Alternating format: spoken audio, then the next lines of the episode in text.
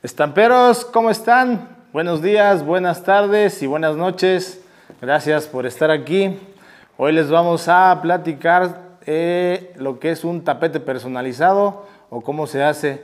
Recuerden que este podcast es para todos aquellos que están en el sector de impresión digital. Aquí les vamos a pasar los tips, los errores, los horrores también que hemos pasado. Así que espero y esta información les sirva a todos ustedes. Primero, eh, el tapete personalizado, hay que decirlo que es para, para el piso.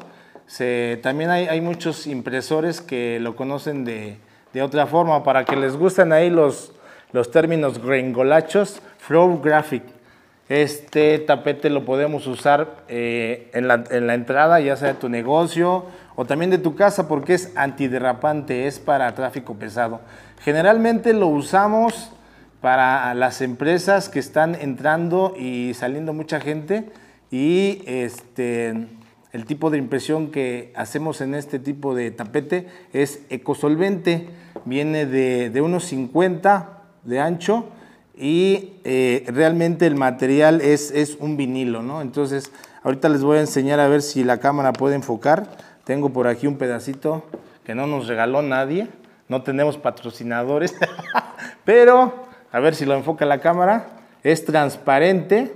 Este lo, lo, este, lo imprimimos en el plotter ecosolvente, donde imprimes tus lonas y tus viniles. Hay que hacerlo a cuatro pasadas, es muy importante, porque si no, queda todo descolorido. Así que amigos, no cometan ahí el error de ponerle dos o tres pasadas, hay que hacerlo a cuatro o cinco pasadas para que los colores salgan vibrantes. Y como es transparente, a la hora de colocarlo en el piso, de verdad que va a quedar muy, muy bonito. Y además tiene beneficios. Recuerden que es resistente para al tráfico pesado y además es antiderrapante. Fíjese que muchas empresas lo usan más que nada para la gente adulta, para la adulta mayor, ¿eh? para la gente de la tercera edad, los adultos mayores, que no se pueda, que se vayan a resbalar. Entonces es importante, tiene muchos usos, pero nosotros aquí realmente lo estamos usando para lo que es un tapete personalizado, ya sea con el logotipo,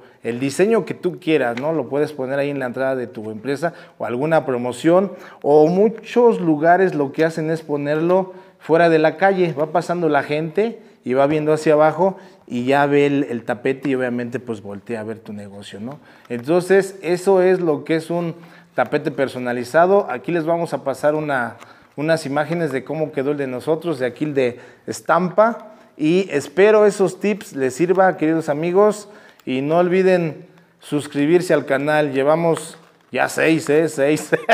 Llevamos ahí seis suscritos, así que denle clic a la campanita y suscríbanse.